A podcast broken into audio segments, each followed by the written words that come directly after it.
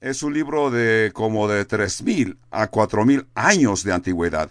¿Por qué es que nos molestamos en estudiar eh, el Antiguo Testamento verso por verso? ¿Por qué no mejor estaríamos en los capítulos verso por verso? ¿Por qué estudiar el libro del Antiguo Testamento a tanta profundidad? En primer lugar, porque es la palabra de Dios. En segundo lugar, porque es útil para nuestro entendimiento de Dios y nuestro crecimiento.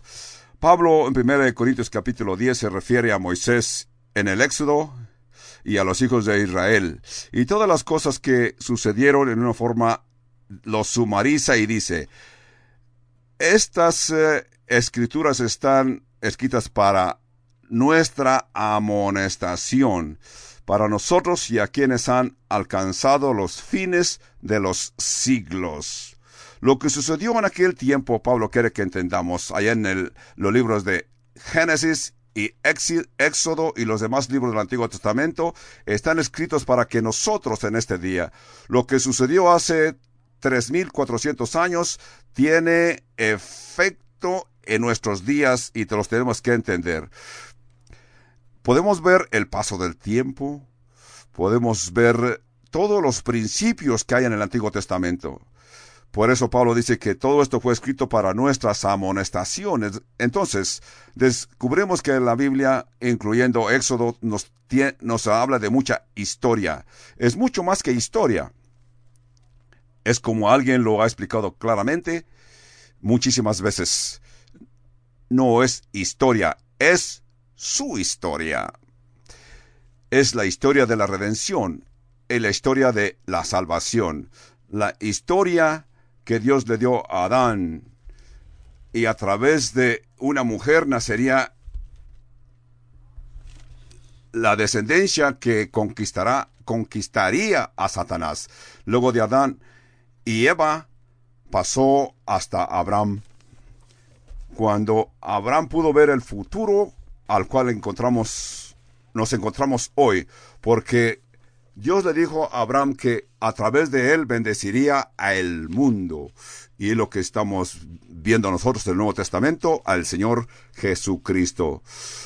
Entonces, todo esto les explico para poder entender el libro de Éxodo. ¿Qué dice en la Biblia de ustedes en Éxodo? Éxodos 1, 1 dice, estos son los nombres, pero la, en el idioma hebreo no dice estos son los nombres en el idioma hebreo era un número.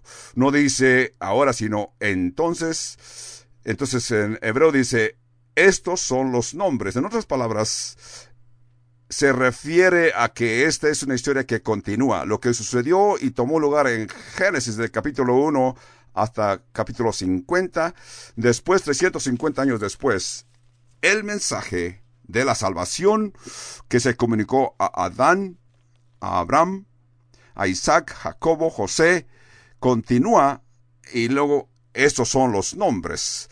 Aún podríamos decir que esa historia continuará a través de todo el Antiguo Testamento, todo haciendo alusión a Jesucristo. Jesús va a venir por primera vez para tratar con el pecado, regresó al cielo y esperamos su segunda venida y entonces en su segunda venida reinará en toda la tierra. Y esa historia culminará hasta que tú y yo estemos en el cielo. Es el último capítulo de Dios para nosotros. Así que aquí continúa esta historia en este libro llamado Éxodo.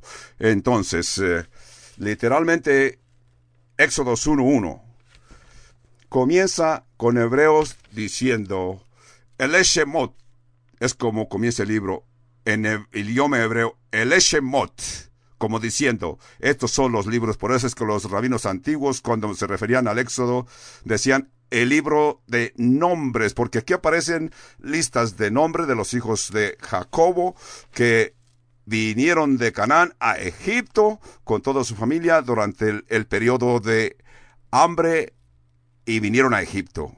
El libro de Éxodo en verdad es una palabra en latín. Era, comenzó en, en griego, pero lo traducieron a el latín, que quiere decir escapar, escapada, o si ustedes pueden pensar,